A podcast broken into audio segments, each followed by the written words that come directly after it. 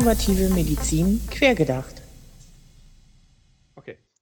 So, dann hallo und herzlich willkommen zur vierten Ausgabe unseres Podcasts Innovative Medizin quergedacht. Unser heutiges Thema ist Erstattung von digitalen Gesundheitsanwendungen nach dem DVG. An meiner Seite virtuell derzeit noch wie immer Sebastian von Vorwerk Law. Ähm, ja, Sebastian, ähm, wir haben jetzt schon viel über DIGAS gesprochen, äh, das Thema Datenschutz angekratzt. Ähm, jetzt haben wir seit heute oder seit, seit gestern, glaube ich sogar, dass äh, die ersten Anträge gestellt werden können äh, beim BfArM. Ähm, meinst du, jetzt kommt der große Run auf die DIGAS? Ja, erstmal moin, moin Philipp. Tja, gute Frage. Was heißt Run? Ne? Also wir haben, wir haben die Ampeln auf grün. Und äh, ich denke mal, dass jetzt auch alle sich darauf vorbereitet haben, äh, die, die nächsten Digas, die kommen, dort anzumelden. Ich weiß, dass der GKV-Spitzenverband mal ermittelt hat, dass es so ungefähr 70 relevante digitale Gesundheitsanwendungen gibt, die so Klasse 1, Klasse 2 Medizinprodukt sind und gegebenenfalls in den Startlöchern stehen würden. Ich vermute mal, es wird maximal die Hälfte sein, die sich jetzt ernsthaft mhm. auf die Sache vorbereitet. Und ähm, auch dann muss man sagen, das wird alles ein bisschen dauern und sich auch wahrscheinlich ein bisschen ziehen. Und das sind ja jetzt auch äh, Anwendungen, die sich über die Jahre so ein bisschen angestaut haben oder zumindest über die letzten Monate. Ähm, und dass es danach jetzt gleich in diesen Sprüngen weitergeht, äh, glaube ich eher nicht.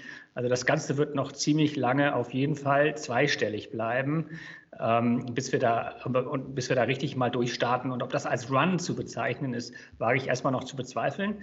Aber auch ein kleiner Start ist ein gutes Vorankommen. Würdest du denn sagen, dass das Verfahren äh, auf dem Weg hin zur Erstattung äh, für eine DIGA grundsätzlich effektiv und auch für, für kleinere Unternehmen auch, auch machbar ist? Ja, das glaube ich tatsächlich schon. Also ich finde, da haben sich alle sehr viel Mühe gegeben. Wir hatten das auch schon erwähnt, insbesondere das BFAM mit dem Leitfaden gibt sehr gute Hilfestellungen. Wir selber haben uns ja auch hingesetzt, auch äh, mit dir und Cure und zu gucken, wie kriegen wir da so ein Pathway zur Erstattung. Und da muss man immer ehrlich sagen, auch wenn man das so mit der Zulassung zur MDR vergleicht, die wir ja auch so parallel haben und auch, auch entwickelt haben, ist es, glaube ich, ein ganz ähnliches Herangehen. Natürlich wird sich noch die Frage stellen, mhm. wie wir da in der, in der Studienlage am besten klarkommen und wie man da mit den Studien äh, einigermaßen machbar und effektiv auch zum Ergebnis des positiven Versorgungseffektes ja. kommt und vielleicht auch zur Preisbildung. Ähm, aber das steht auch so ein bisschen aus und da sind die Wege eben auch, glaube ich, noch offen, sich mit einem effektiven, guten Ansatz auch durchzusetzen setzen. Das ist ja gerade schon, schon äh, angesprochen, Stichwort Preisbildung. Äh, der DIGA-Leitfaden hat ja schon äh, unter anderem auch klare Statements dazu abgegeben im Hinblick auf, auf den Nachweis des positiven Versorgungseffektes äh, mit der erforderlichen Studienlage unter anderem. Ähm, aber wie wird denn jetzt am Ende des Tages der Preis für, für so eine, für eine digitale Gesundheitsanwendung kalkuliert bzw. Äh, gefunden? Ja, das ist, bleibt auch noch ein bisschen spannend. Äh, wir konnten ja so ein bisschen Einblick haben. Wir hatten ja mit dem GKV-Spitzenverband eine Veranstaltung zusammen äh, mit dem Bundesverband Internetmedizin. Da durfte Herr Weller sich so ein bisschen äh, dazu äußern, wie da die Preisfindung vonstatten geht und was man da tut. Interessanterweise hat man dort ein Gutachten in Auftrag gegeben, um die aktuelle Lage der, der Preise von solchen digitalen Gesundheitsanwendungen mal zu, zu erörtern und damit auch ein bisschen Futter an die Hand zu bekommen, als GKV-Spitzenverband in die Verhandlungen einzusteigen. Diese Chance hat natürlich so die, die allgemeine kleine DIGA nicht, sich jetzt gleich ein Gutachten geben zu lassen. Da muss man auch dringend vorwarnen, auch muss man auch den GKV-Spitzenverband nochmal ein bisschen in die Schranken weisen, zu sagen, naja, allein so ein Gutachten, das sich vielleicht auf die heutige Ist-Situation konzentriert, ist noch lange kein Indiz dafür, wie das Ganze funktioniert, wenn das in die Erstattung geht. Ich nenne mal ein Beispiel, wenn ich ein äh, vielleicht ein Schwangerschafts- oder, oder ein Programm habe, was relativ kostengünstig heute auf dem Markt ist, weil man einfach die Markteintrittsbarriere erstmal über die Kosten erreichen will und man sich später erhofft, durch, äh, durch keine Ahnung, In-App-Käufe oder spätere Vermarktung von anderen Produkten sein Geld zu verdienen. Das fällt natürlich komplett weg, wenn wir jetzt in die GKV-Erstattung gehen, da ist sowas tabu. Also wird der Preis, den man jetzt in solchen Gutachten aus der Ist-Situation entwickelt hat, nicht passen können. Und der reale Preis muss relativ viel höher liegen. Hm. Ähm, und da muss man halt mal gucken, wie man das jetzt kalkuliert. Ich nehme an, wenn das ein richtig gutes Gutachten ist, ich habe auch gesagt, ich würde es gern mal in die Finger bekommen, hat es das natürlich auch antizipiert und wird vielleicht noch mal gucken, äh, welche anderen Preise sind relevant. Aber selbst wenn man, das hat Herr, Herr Weller auch erzählt, wenn man ins Ausland geht und da mal guckt, muss man auch die Rahmenbedingungen sich genau hm. angucken mhm. dass für die heutige Preisgebung überhaupt äh, relevant ist. Und da würde ich schon mal anmerken, dass man als Hersteller sich auch gut wappnen muss, um höhere Preise, die eben auch Forschung und Entwicklung und eben gerade die Situation nicht kommerziell damit tätig werden zu ja. können, ähm, einkalkulieren. Und da muss man dann auch richtig gut verhandeln. Das ist auch eine Frage, die bei mir immer wieder mal aufgetaucht ist, dieses, dieses äh, Werbeverbot, auf das im Rahmen dieses DIGA-Leitfadens auch nochmal explizit hingewiesen äh, worden ist. Das heißt, diese Endkommerzialisierung, ich meine, da bleibt ein Hersteller am Ende des Tages ja nichts anderes übrig, als sich auf den Preis zu verlassen, den er dann am Ende für seine Anwendung kriegt. Ähm, nun, was man ja auch mitbekommt, jetzt seitdem äh, das DVG das erste Mal äh, aufgekommen ist, ähm, ich habe zumindest das Gefühl aus, aus Gesprächen, dass, dass viele glauben, dass das jetzt das Nonplusultra ist. Ähm, wie ist denn deine, deine Meinung bzw. deine Erfahrung? Ähm, äh, gibt es jetzt äh, auch noch andere Wege, entsprechend, wie man, wie man sich äh, eine Erstattung äh, verschaffen kann für seine Anwendung, zum Beispiel von den Krankenkassen? Ja, das ist eigentlich wirklich eine sehr spannende Frage und das wenn man das DVG nennt, wird man, würde ich sagen, es gibt verschiedene Wege, die auch im DVG vorgesehen sind. Und diese Wege sind nicht nur DIGA. Also der DIGA-Weg ist ein kollektiver Weg. Das heißt, ich äh, gehe mit dem, mit dem BFA, mit dem GKV-Spitzenverband in die Liste und mache einen Preis und dann müssen alle Krankenkassen das erstatten.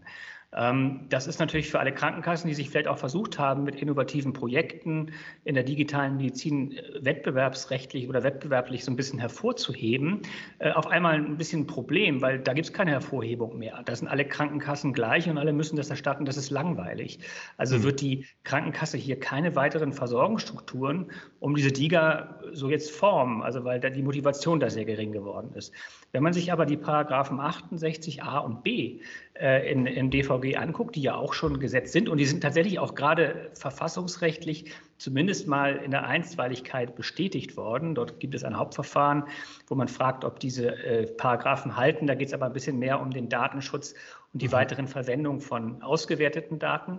Was aber dazwischen noch steht, zwischen den, äh, dem 68a insbesondere, ist, dass ich mich mit Herstellern von digitalen Gesundheitsanwendungen zusammentun kann als Krankenkasse und dann im Zusammenhang zum Beispiel mit 140 A-Verträgen, das sind diese integrierten Versorgung, mhm. besondere Versorgungsverträge, eine Versorgung schaffen kann, die wieder individuell für die Krankenkassen und für die Versicherten der eigenen Krankenkasse gelten. Und das sind so die Paragraphen, wo die Krankenkassen heute vielleicht aufhören sollten, also hellhörig werden sollten und äh, mit den Herstellern neue Versorgungsstrukturen nochmal besprechen können. Ja. Das ist jetzt ein ganz neuer Pfad. Den haben wir jetzt angefangen, ein bisschen zu entwickeln und das ist auch noch, noch nicht völlig klar, wie das funktioniert und wer, wer da wirklich in Frage kommt. Aber es ist sicherlich schlau für die Krankenkassen und für Hersteller, die mit Krankenkassen gern zusammenarbeiten, über diese Wege auch wieder individuelle Versorgung zu schaffen, von, mit der man sich ein bisschen vor der Allgemeinheit ja. der DIGA abgrenzen kann.